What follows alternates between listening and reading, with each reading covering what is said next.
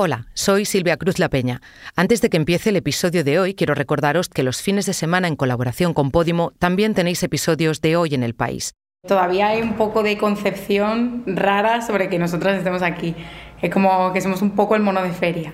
En el podcast de ayer os hablamos del crecimiento de la formación profesional en España, porque nunca se habían matriculado tantos estudiantes como en este curso.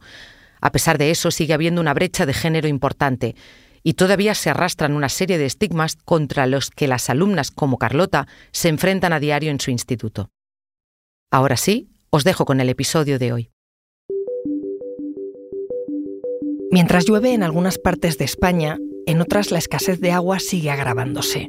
Hay zonas con los embalses en situación crítica y con restricciones que afectan a miles de personas cada día.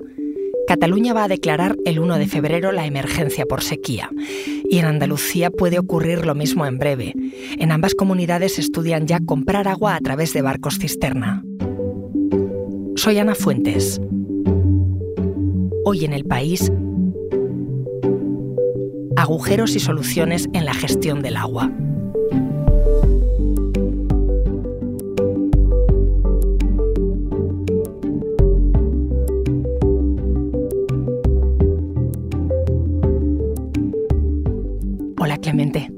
Hola, ¿qué tal? Clemente Álvarez coordina la sección de Clima y Medio Ambiente en el país.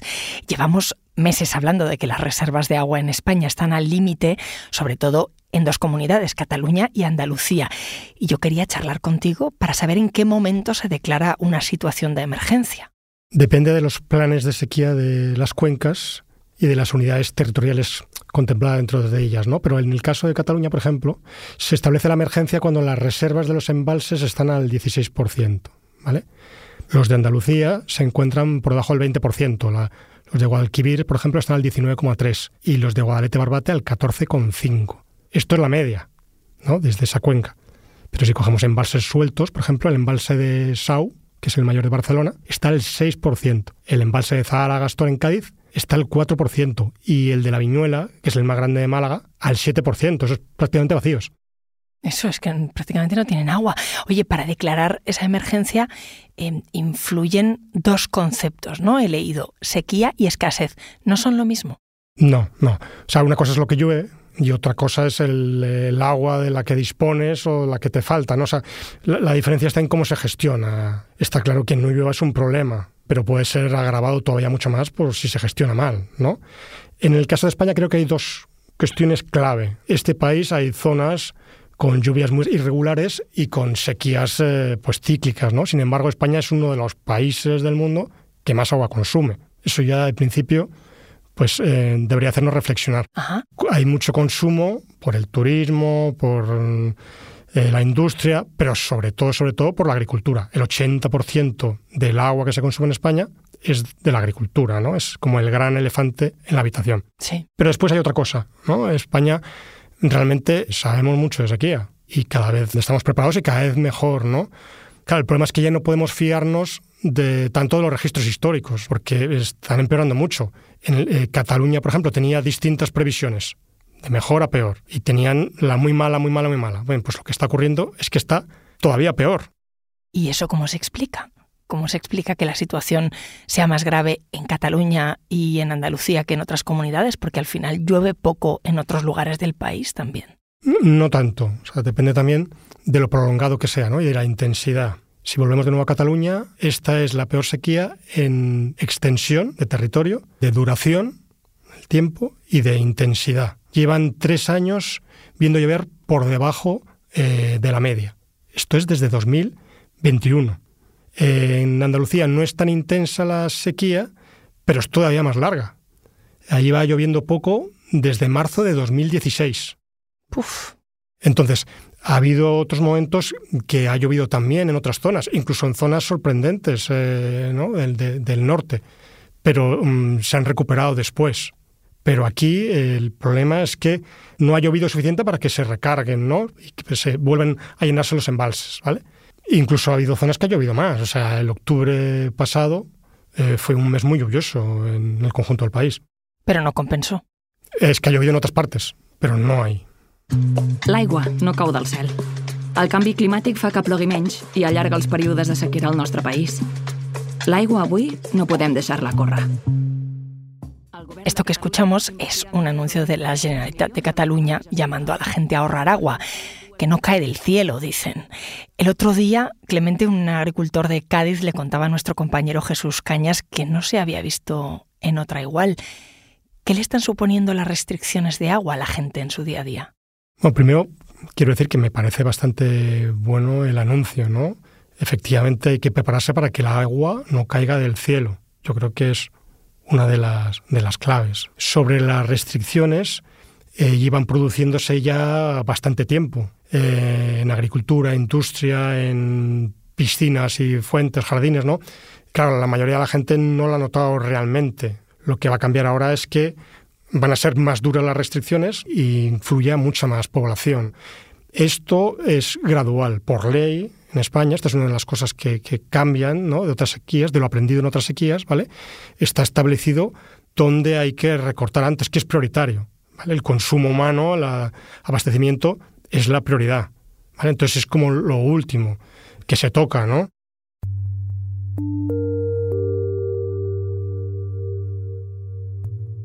En Cataluña, por ejemplo, si entra situación de emergencia, ¿vale?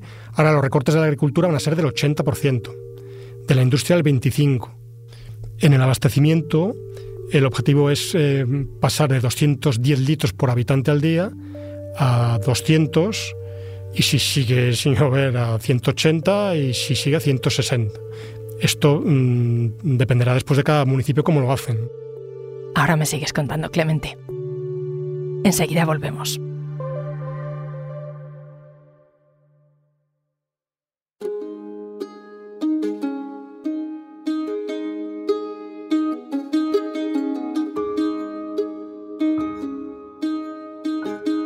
Estamos ante la peor, va camino de ser la peor sequía desde que tenemos serie histórica. Va camino, esperemos que no lo consiga. Entraremos en un enero y febrero complejo, con lo cual nos vamos a ir a una situación de primavera de última ventana de oportunidades. Nos vamos a ver en una circunstancia probablemente como jamás habíamos vivido en Andalucía en términos de falta de recursos hídricos.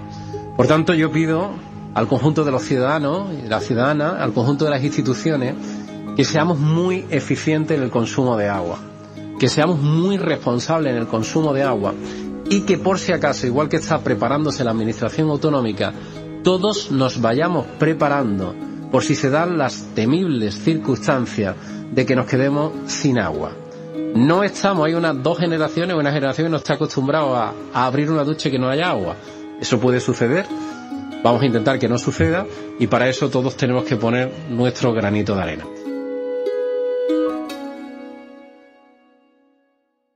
Así hablaba el presidente de Andalucía, Juanma Moreno, hace menos de un mes.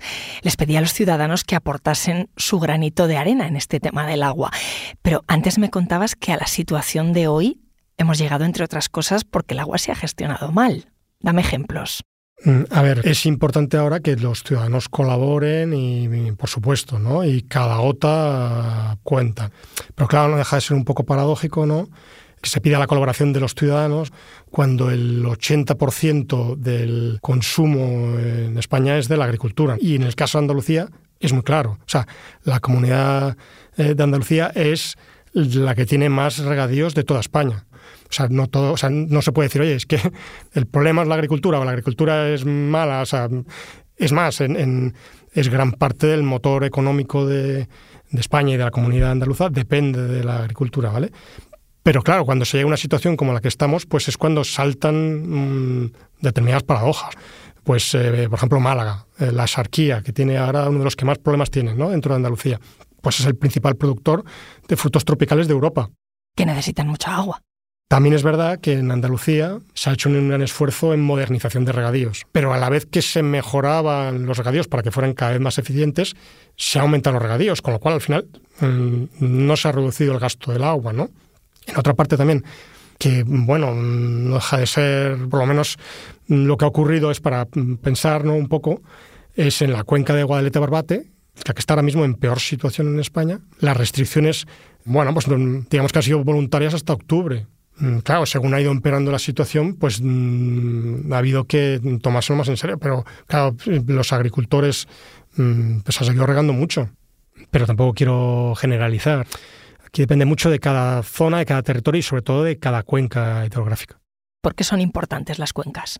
A ver, son clave, ¿no? A veces parece un lío, ¿no? La gestión en España, pero es muy interesante y es una de las cuestiones que se pone como ejemplo muchas veces fuera, ¿no?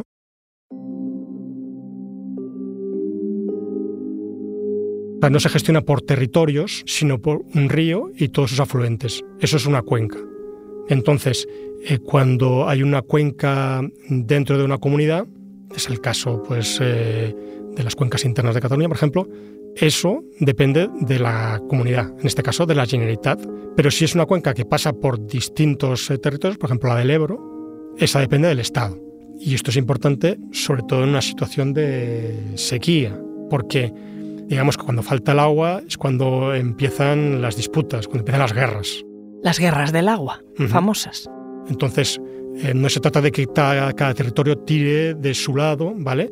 Sino de pensar en lo que es el río entero con sus eh, afluentes.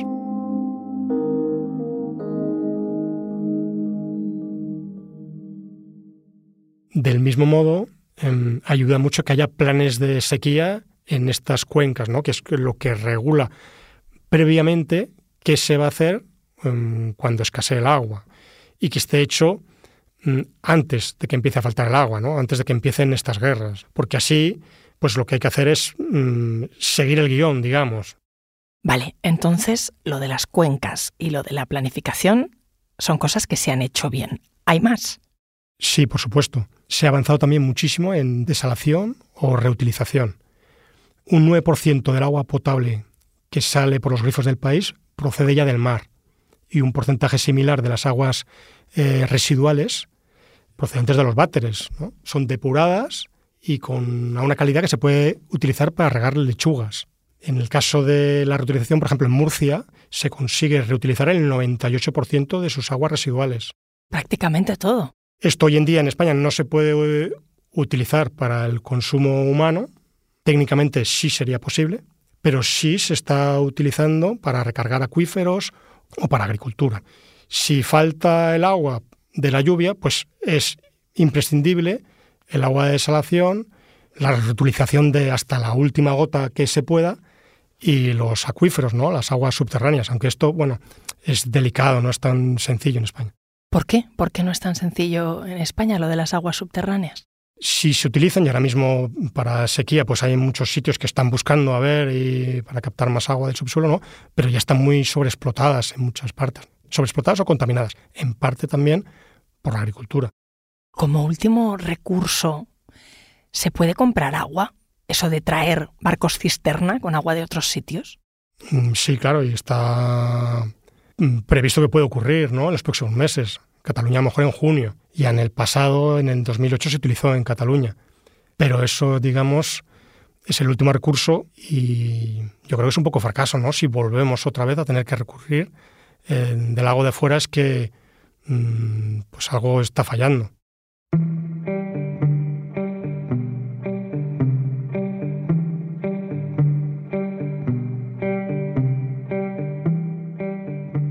Todo lo que me has contado, si tenemos eh, tan buenas prácticas en desalación, en reutilizar las aguas residuales, una buena planificación, las cuencas, ¿por qué estamos así? Lo que te decía antes, o sea, hay una parte de que hay que plantearse cómo es posible que un país que tenga estos problemas de agua pues sea uno de los que más consume en el mundo y que sea bueno, la huerta de Europa, eh, que sea justamente dependa de territorios en los que las lluvias pues es muy irregular y hay realmente problemas de, de escasez, de crónica. Y por otro lado, pues el cambio climático no lo va a poner nada fácil. Has mencionado a Europa. España y Portugal han pedido en Bruselas que haya una agenda común para gestionar el impacto de la sequía. ¿Tú crees que eso puede ayudar o que entre otro actor político como la Unión Europea puede complicar aún más la gestión de todo esto? Bueno, aquí de nuevo, cuando falta el agua, mm, pues empiezan los problemas entre para su reparto, ¿no? Y cuando España y Portugal pues comparten recursos y, aquí se pueden abrir guerras importantes.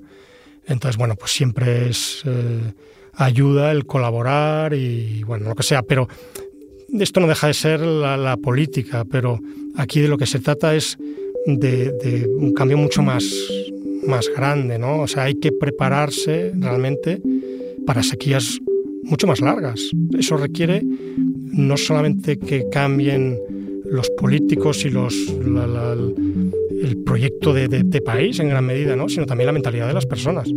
Gracias, Clemente. A ti.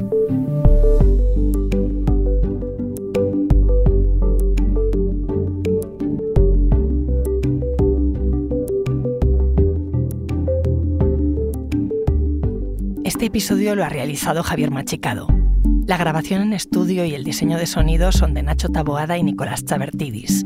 La edición es de Ana Rivera y la dirección de Silvia Cruz La Peña. Yo soy Ana Fuentes y esto ha sido Hoy en el País. Mañana volvemos con más historias.